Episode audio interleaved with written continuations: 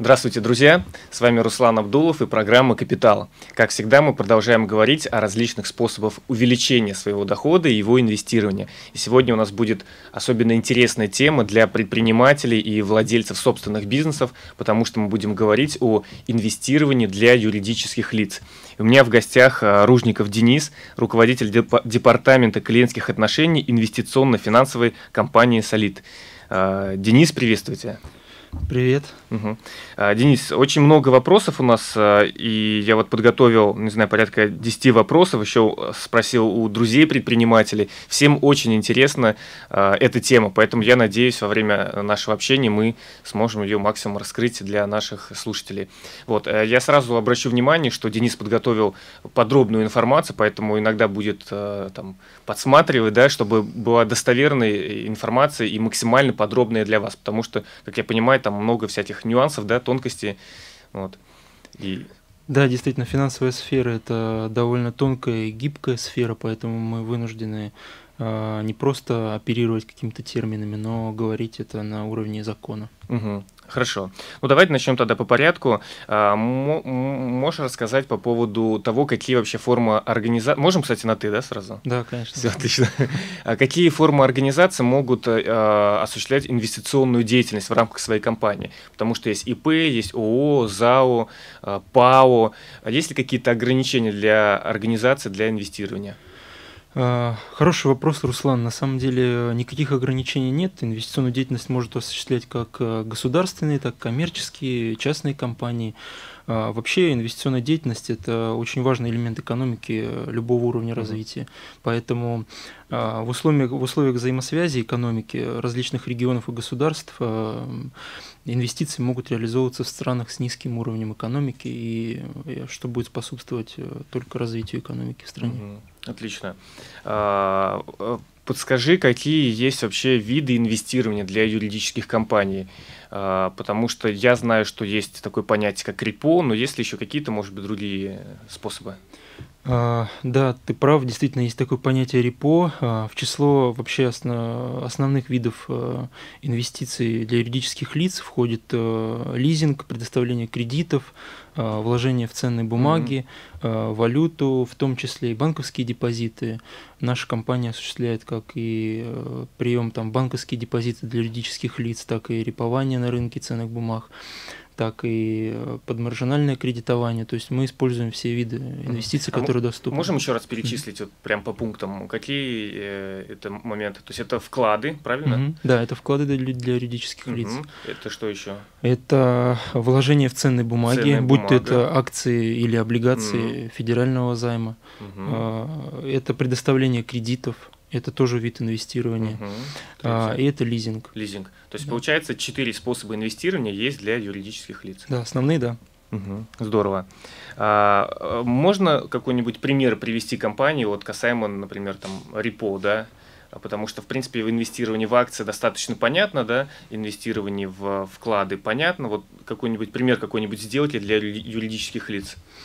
А, ну, Руслан, вообще э, можно тогда назвать, назвать сразу термин, что такое репо. Угу, да, Это да. сделка купли-продажи, ценная бумага с обязательством обратной продажи, то есть выкупа. Мы э, можем сказать о том, что через определенный срок по заранее определенной в этом соглашении цене э, если говорить простыми словами, то репо может рассматриваться как краткосрочный заем денежных средств. Угу. Под залог ценных бумаг, естественно. Угу но это получается как э, немного похоже для облигаций, да, для юридических лиц, когда компания выпускает облигации и потом обязуется по какой-то стоимости обратно выкупить. Да, совершенно верно. Прописывая это в проспекте эмиссии, то в репо э, это обычная сделка на рынке, и у нее как таковой нет проспекта эмиссии, это просто сделка обратного выкупа ценной бумаги угу. под использованием денежных средств. Угу. А можно вот э, для наших слушателей простыми словами объяснить? Вот есть там Вася Иванов, у него есть компания ИП, и он хочет инвестировать в репо. Как это все происходит технически? Технически это происходит э, буквально там в 3-4 этапа. Это угу. сбор документов, необходимых для открытия как для физического, так и для юридического лица, э, подписание, естественно, всех договоров угу. и подача, естественно, заведение денежных средств или бумаг под обеспечение и подача уже э, поручения на совершение сделки. Угу. Поручение на совершение сделки можно подать э, там несколькими способами. Это как голосовой способ подачи поручения, угу. так и письменный в компании. Угу. Также... То есть ничего угу. особо сложного в этом нету, и каждый человек может вполне самостоятельно разобраться, да, или обратиться в какую-то инвестиционную компанию. Безусловно, можно обратиться в инвестиционную компанию, и всегда наши там, финансовые советники помогут разобраться и в нюансах, деталях.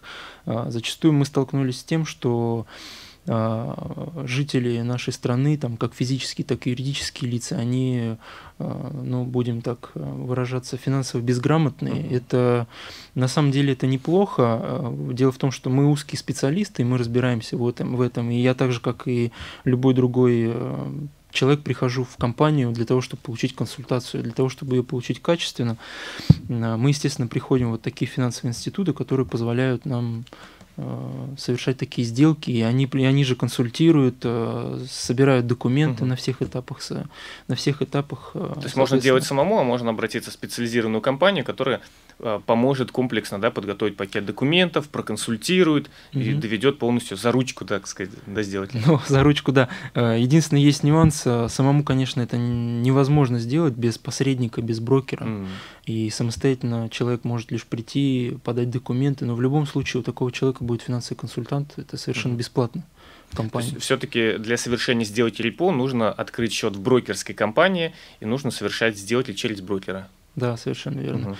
Буквально недавно я сейчас э, такую ремарку отступления. Угу. Крупные компании э, крупные компании уже получили возможность и провели первые сделки э, без брокера. Это mm. буквально было вот совершенно недавно подписано у нас указ президента, который То позволил совершать. Будет такая возможность. Да, только для крупных компаний. Угу. А какие вообще преимущества инвестирования таким способом у юридических компаний есть? Какая в целом, может быть, доходность будет от э, вот этих четырех видов инвестирования? А, ну, смотрите, все очень просто на самом деле. Если мы рассматриваем а, а, акции, то это, естественно, нужно понимать, что это высокорискованный инструмент, но он же и высокодоходный. Угу. То есть все будет зависеть от выбора инструмента. Чем инструмент доходнее, тем, соответственно, он высокорискованный. Угу. Но опять же повторюсь, что инвестиционные консультанты, то есть финансовые советники Центральный банк Российской Федерации на данный момент Э, не обязывает финансовых советников иметь э, аттестаты ФСФР, mm. но в будущем это планируется вводиться и уже повсеместно вводится во всех компаниях для того, чтобы финансовые советники были максимально грамотны и смогли клиенту сформировать достаточно хороший портфель инвестиций, э, при котором клиент понимает уровень риска и уровень доходности. Uh-huh. Уровень доходности, естественно, будет зависеть от уровня риска. Uh-huh подобрать э, такие инструменты довольно легко. Э, на рынке существует сейчас множество. Это акции, облигации. Облигации – это фиксированный доход. И всегда мы принимаем э, риск эмитента, который выбираем, соответственно. Ну, мы готовы подобрать наиболее скажем так, ну, вот у нас был а, один из предыдущих выпусков касаемо облигаций, мы подробно mm-hmm. рассказывали для физических лиц. Я так понимаю, а, что касается акций, облигаций, физлицы, юрлицы, в принципе, у них одни и те же правила, одни и те же условия, то есть нету никаких особенностей, и, в принципе, такая же доходность, правильно? То есть, что физические лица, если акция растет, они там получают прибыль, то юридические лица, или же есть какая-то, какие-то отличия, что, например, юридические лица, они получают в два раза меньше доходности по акциям. А, нет, такого, такого отличия кардинального нет. А, есть а, некоторые тонкости и нюансы. Регулятор для некоторых юридических лиц, опять же, там государственных компаний ограничивает круг бумаг, которые mm. может покупать компания та или иная. Но если это какой-то там, например, компания ООО или ИП, то она может совершенно любые акции и облигации покупать, и здесь будет учитано да, здесь будет э, два, две составляющие доходности. Первая составляющая это рост самой бумаги, угу. и вторая составляющая это дивиденды или купон, угу. который дает тайная бумага. Угу. Ну, с акциями и облигациями более-менее понятно. Что касается банковских вот этих вкладов и репо, какая в целом доходность может быть для юридических лиц? А, для юридических лиц, начиная, если говорить о, о если говорить о репо, то, естественно, мы здесь будем отталкиваться от э, рыночной ставки, которая сейчас у нас существует. А, сейчас э, заем денежных средств на рынке равен примерно там 9,75 И, естественно, у брокера есть определенная комиссия, та маржа, которую он будет брать. Это годовых, да? 9 э, Да, совершенно верно. Угу. Да, это годовых. Это для репо, правильно? То это есть, если, репо. если человек свои оборотные средства передает в центральный банк, да, угу. то, соответственно, в течение года он может получить эту доходность. А, эту доходность э, за минусом тех комиссий брокера. Угу, комиссии брокеров. Да. А что касается банковского вклада, на какой примерно процент мож, могут рассчитывать юридические лица? А, вы знаете, на данный момент э, я затрудняюсь сказать, ответить на этот вопрос. У нас в нашей компании, нашего финансового дома Solid есть свой банк, который тоже принимает вклады как э, физических, так и юридических лиц. На данный момент я затрудняюсь ответить, какая там ставка. Ну, можно позвонить, рыночная, в принципе, и узнать, да? Действительно, можно позвонить и узнать, э, но, насколько я понимаю, что ставка, э, ведь все финансовые институты, они берут деньги там же, где и там же, где и все мы на рынке, угу. либо займы у Центрального банка России. Ну, Поэтому... мне кажется, все-таки меньше, да, чем банковский вклад для а, физических лиц. Там, на пару процентов? Я думаю, что меньше, поэтому в любом случае нужно пользоваться такой возможностью, которую дает рынок. Угу. Дает все равно. Э, условия у нас гибкие, мы стараемся с каждым клиентом проговаривать э, персональные условия, которые, которые позволят ему заработать больше. Угу. Здорово. Ну вот мы проговорили про возможности, про выгоды, которые получит э, предприниматель от инвестирования э, через свое юридическое лицо. А какие возможны риски в этом случае? Э, на что стоит обращать внимание предпринимателям? Какие он может получить убытки да, в, случае, в случае чего? Хороший вопрос, и ответ на него не так прост, как казалось бы, потому что э, в риске существует э, несколько, э, несколько, скажем так, а, условий получения или не получения этого риска. Угу. Первое условие это, естественно, будет зависеть от того эмитента, который выберет клиент. В любом случае, лицом, принимающим решение, является клиент, угу. будь это юридическое лицо или физическое. Мы лишь а, со своей стороны оказываем определенные консультации по рынку. Они совершенно бесплатны. Клиент, выбирая э, бумагу, которая имитирует данный риск, соответственно, она э, принимает на себя все риски этого эмитента.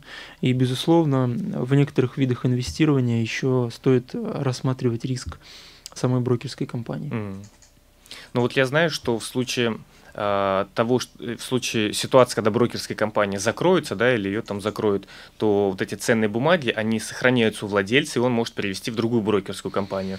Вот. А что касается юридических лиц, есть ли такая же практика? Или, условно, если у него акции лежит в брокерской компании у юрлица, и брокерская компания закрывается, значит, все акции у него тоже каким-то образом ликвидируются? Хороший вопрос. Спасибо, что ты его задал, потому что это самый интересный вопрос, и ответ на него прост. Он может также получить, как любое физическое лицо, потому что все денежные средства и бумаги это а, они хранятся по законодательству отдельно от средств брокера, и э, брокер не имеет на них абсолютно никаких э, там взглядов на, на эти денежные средства и не может их использовать по своему усмотрению, пока клиент, соответственно, не даст такое поручение брокеру. Mm. Поэтому а, по законодательству там, Российской Федерации все денежные средства хранятся на фондовой бирже, mm. и если это московская фондовая биржа, то это действительно высоконадежное хранение денежных средств, потому что, как мы знаем, что основной акционер московской биржи – это Центральный банк Российской mm. Федерации.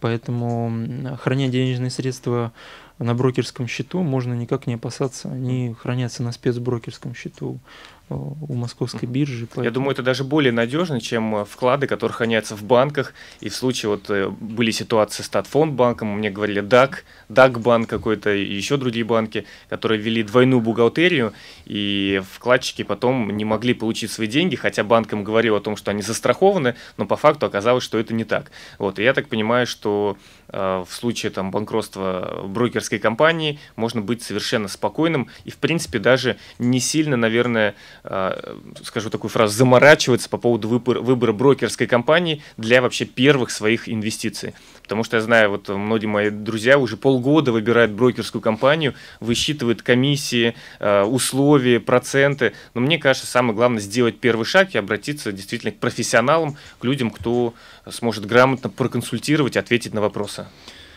Да, действительно, ты прав. Э, безусловно, лучше всего обратиться в компанию, потому что э, те тарифные планы и те комиссии, которые представлены на сайте брокерских компаний, это э, типовые шаблоны тарифные планы, и высчитывать там какие-то комиссии это скорее, наверное, ну, может быть, э, я не, я не знаю, таким термином воспользуюсь, неправильный метод выбора компании, угу. да? Только смотреть на комиссии. Только смотреть на комиссии, потому что существуют э, всегда индивидуальные условия. Угу. Вы обращаетесь в компанию, и с вами всегда проводит встречу инвестиционный консультант, который рассказывает вам о тех или иных видах инвестирования и условиях по тарифному плану. Действительно можно Э, договориться о выгодных условиях. То есть есть такая возможность? Есть да? такая возможность, да. И если это будет э, действительно там э, и, и в интересах брокера, и в интересах клиента, то а, такие возможности за редким исключением возможно. Поэтому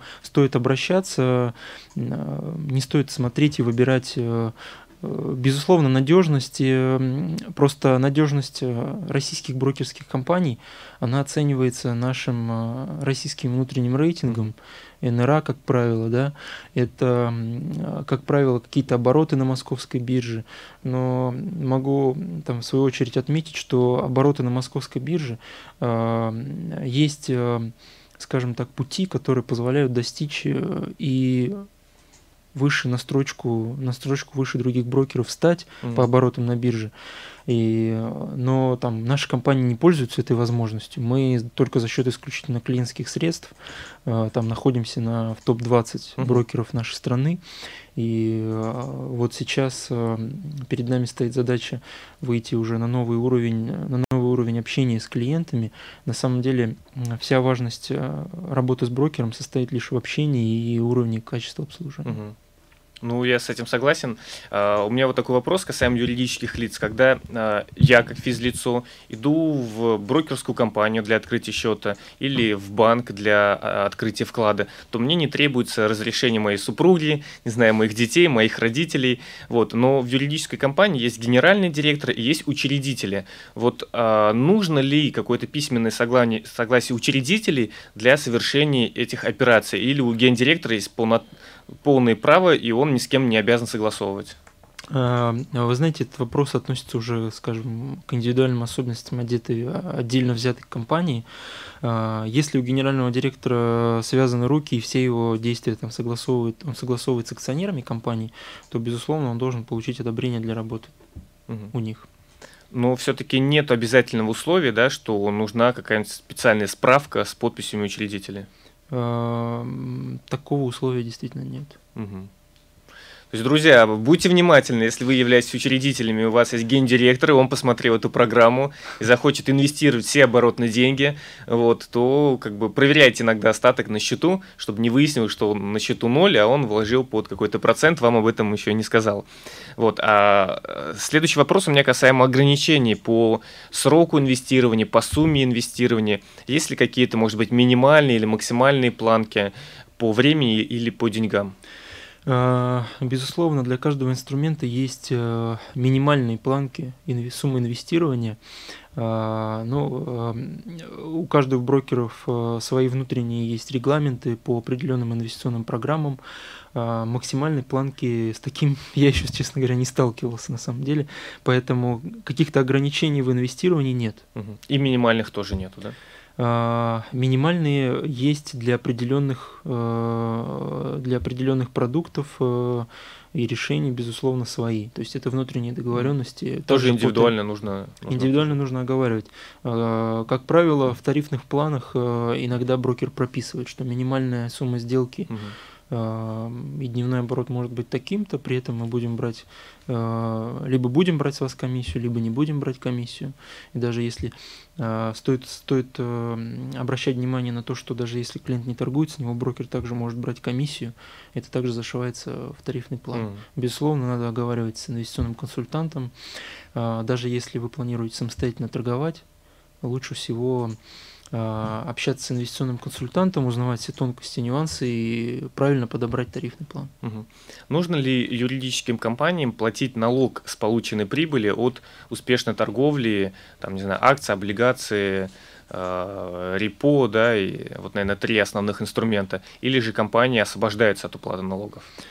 А, ну, налогообложение, например, э, сделок репо осуществляется в связи с законодательством со статьей 282 Налогового кодекса Российской Федерации, которая устанавливает, что налог на прибыль угу. исчисляется исходя из доходов или расходов организации по данному или по выданному или по полученному займу, а не исходя из доходов и расходов от реализации ценных бумаг.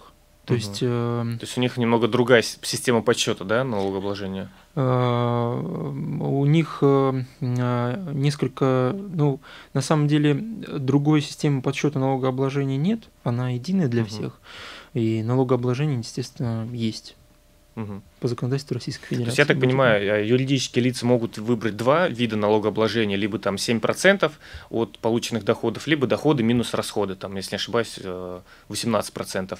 Вот. И, соответственно, э, все доходы, которые получены от инвестиционной деятельности, они э, считаются общими доходами, да, и уже исходя из них э, высчитывается вот этот, грубо говоря, уплачивается этот налог. То есть нету разделения доход, полученный от предпринимательской деятельности и доход, полученных от инвестирования. В любом случае налог будет единый, вне зависимости, откуда пришли деньги. А, смотрите, если говорить об э, инвестиционных программах, то некоторые инвестиционные программы подразумевают под собой э, льготное налогообложение. Mm-hmm. Если говорить про репо, то э, если такие эмиссионные там ценные бумаги были выпущены при соблюдении требований законодательства о рынке ценных бумаг, то основное требование – это проспекты эмиссии коммерческих облигаций должны быть зарегистрированы в ФСФ, ФСФ угу. России для кредитных организаций Банки России. А для страховых, для страховых компаний это Минфине России. А, я, например, могу рассказать на примере репо. Угу. При осуществлении операции репо не меняется цена приобретения ценных бумаг и размер накопленного купона. А, на дату исполнения первой части сделки репо. А, а, для цели налогообложения доходов и последующей реализации после приобретения ценных бумаг по второй части репо. В соответствии с, со статьей 280 Налогового кодекса при, при реализации ценных бумаг по первой части и второй части репо финансовый результат э, для цены налогообложения не определяется. То есть, э, э, если говорить о сделке репо, а, то здесь, скажем так, есть некие тонкости, на которых надо индивидуально на встречу проговаривать. Я думаю, что на, на пальцах э, нам сейчас э, эфира не хватит, чтобы рассказать все тонкости, которые, угу. которые связаны. В сделках репо есть э, две части, которые они разделены, и по ним нужно больше времени. Ну, вот я сидел, слушал, на словах, конечно, было вообще непонятно, о чем идет речь, но мне кажется, когда индивидуально садится человек там с консультантом, он начинает ему рисовать схемы, да, поступления, как это все происходит, визуально становится более понятно. Поэтому, ну, в целом есть, да, определенные регламенты, есть определенные правила, это, ну, как бы рынок не новый, он уже там вот это инвестирование в это репо, оно уже, я думаю, там лет пять, наверное, существует, да, вообще на, на рынке, и компании пользуются. Так что, друзья, если вы решите воспользоваться этим способом инвестирования, то мне кажется, что там брокерские компании или инвестиционные компании с радостью вам все расскажут. То есть, э, в отличие, например, от ИИСа, который появился там в 2015 году, э, многие специалисты, даже, э, даже банковские сотрудники сами не понимают и не могут ну, объяснить, что это такое. А мне, что касается репо, мне кажется, уже ну, более трех лет да, существует такая практика. А, действительно, здесь нужно просто садиться и все, а, все визировать, все рисовать для того, чтобы клиенту было более понятно. Действительно, там законодательство, оно а, для всех единое, но, скажем так, не так просто в трактовке, но объяснить это все доступно более реально. Скажем так, с ИИСом это еще гораздо проще.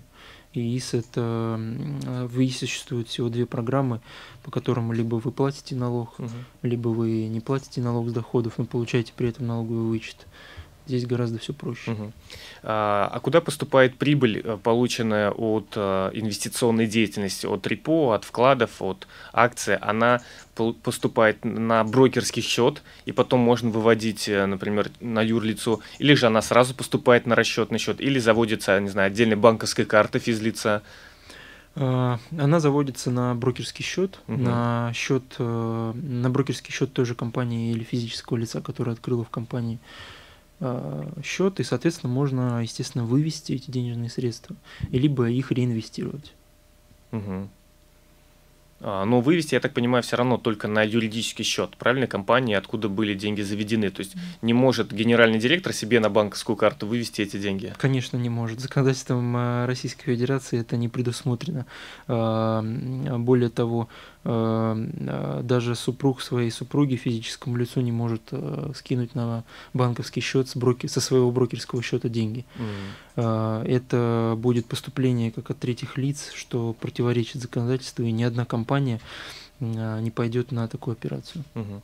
Вот, а все-таки в каком э, случае рекомендуется инвестировать в эти способы для юридических компаний?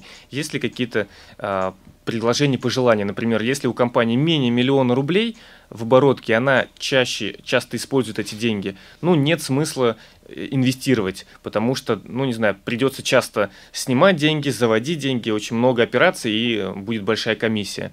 Вот. Есть ли какие-то вот э, рекомендации именно для компании, что вот если у вас компания такая-то, рекомендуем, да, если компания там другая, то меньше рекомендуем. А, ну, смотрите, здесь как таковой нет таких э, конкретных рекомендаций, а, потому что а, любой клиент берет на себя обязательство оплаты тех или иных расходов по транзакциям угу. по вводу или выводу денежных средств, либо там по покупке или продаже цен, э, ценных бумаг, либо какого-то другого финансового инструмента. Э, о рекомендациях действительно я, я вот сейчас на всеобщее обозрение так не имею права говорить. На самом деле это индивидуальные условия, угу. оговариваются действительно в компании. То есть если там у индивидуального инвестиционного счета есть ограничение, это 400 там, тысяч рублей, угу то здесь есть определенные установленные законодательством ограничения, то здесь как таковых э, ограничений нет. Э, клиент с компанией э, договаривается о том, какие суммы инвестировать, на какие программы. Это все на самом деле более, эм, скажем так, такое гибкое, и можно использовать это в своих целях. Угу.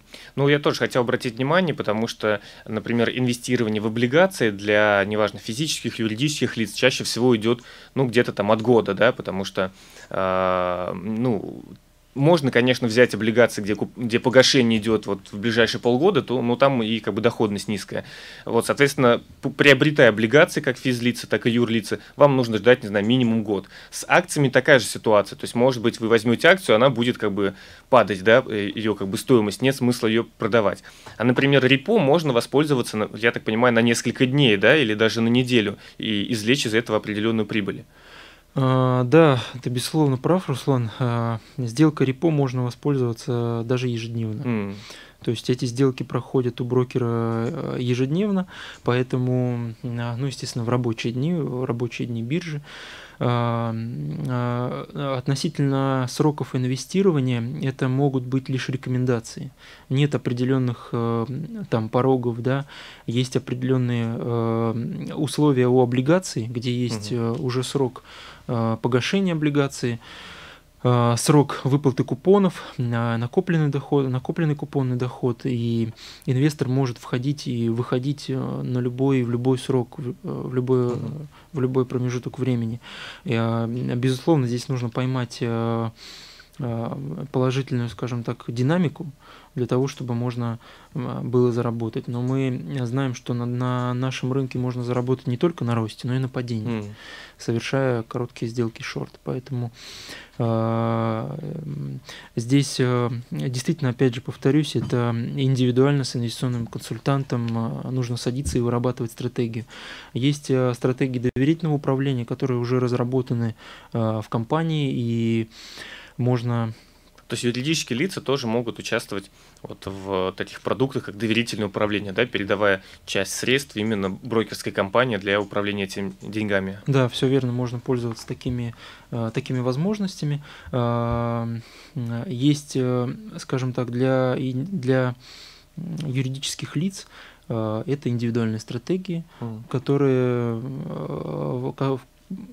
которые можно оговаривать заранее. Это будет прогнозируемый результат, примерно прогнозируемый в каком-то там диапазоне. Угу.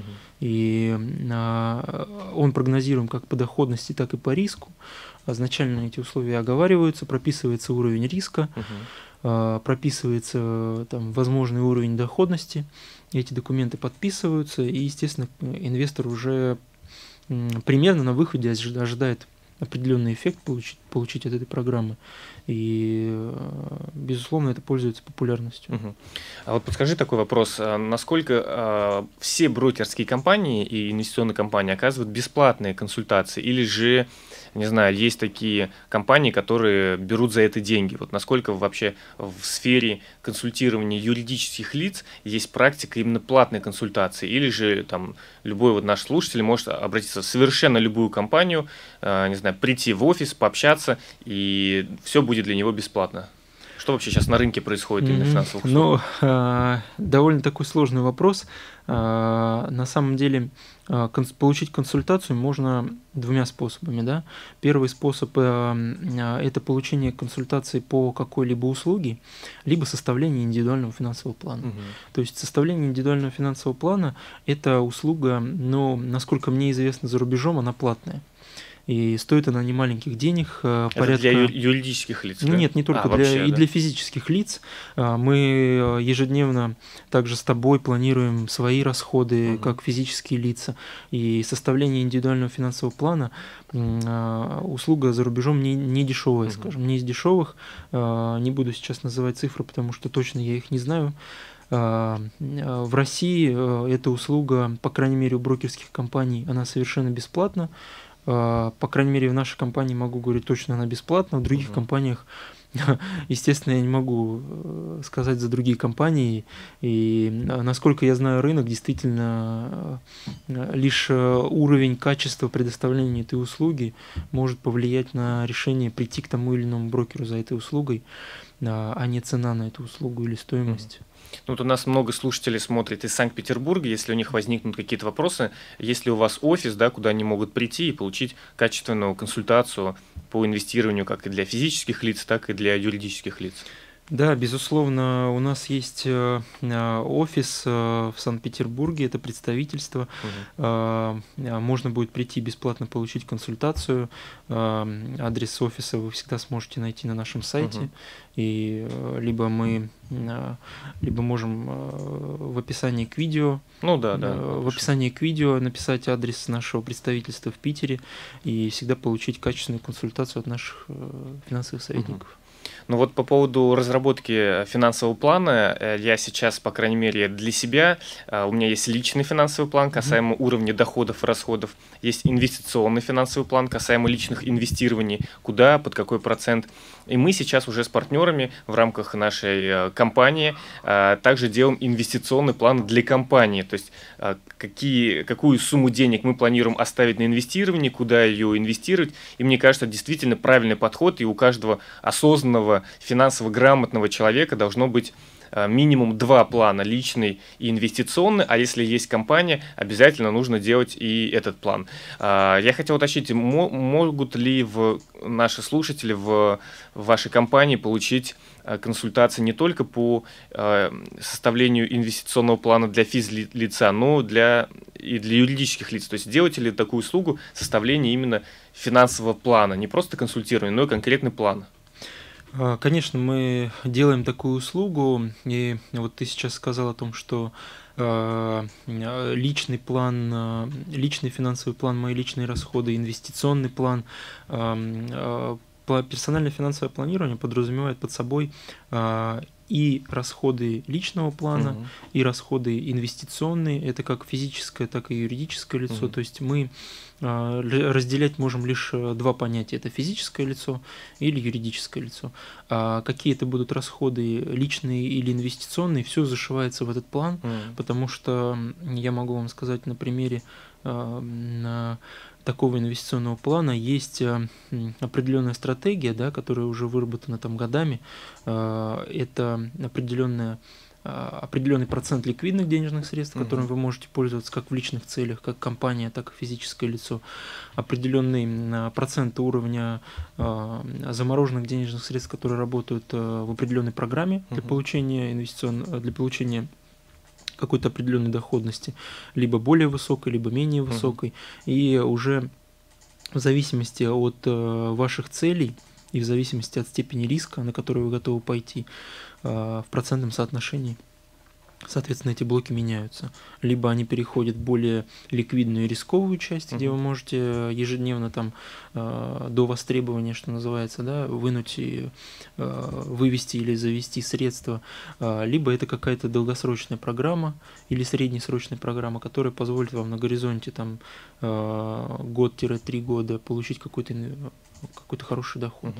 Ну, мне кажется, самостоятельно разобраться вот во всех этих тонкостях и нюансах будет достаточно тяжело, особенно люди, у которых вообще нету сейчас никаких способов инвестирования, кроме банковского вклада. Поэтому, друзья, чтобы не, не терять свои деньги, чтобы не вкладываться в различные там э, мошеннические э, предложения, я рекомендую обращаться к грамотным специалистам, консультантам, компаниям, которые, в которыми вы можете встретиться э, и которые вам могут грамотно ответить на ваши вопросы, и помочь в, в планировании как и личного бюджета, да, и инвестиционного плана, так и для компании. И вот у меня вопрос такой касаемо вообще э, страхов предпринимателей э, в инвестировании, потому что все знают, что инвестировать хорошо. Инвестирование позволяет деньги работать э, на деньги, да, и получать от этого там пассивный доход. Инвестирование позволяет быстрее достигать финансовых целей. Так почему же многие предприниматели и владельцы бизнеса, они не инвестируют свои деньги, а они все вынимают себе, грубо говоря, там в карман. Э, но это такой вопрос немножко неподготовленный, да, но mm-hmm. такое личное мнение. В чем причина, в чем, наверное, страхи людей в инвестировании именно со своей компанией? На самом деле э, э, здесь нет каких-то видимых причин.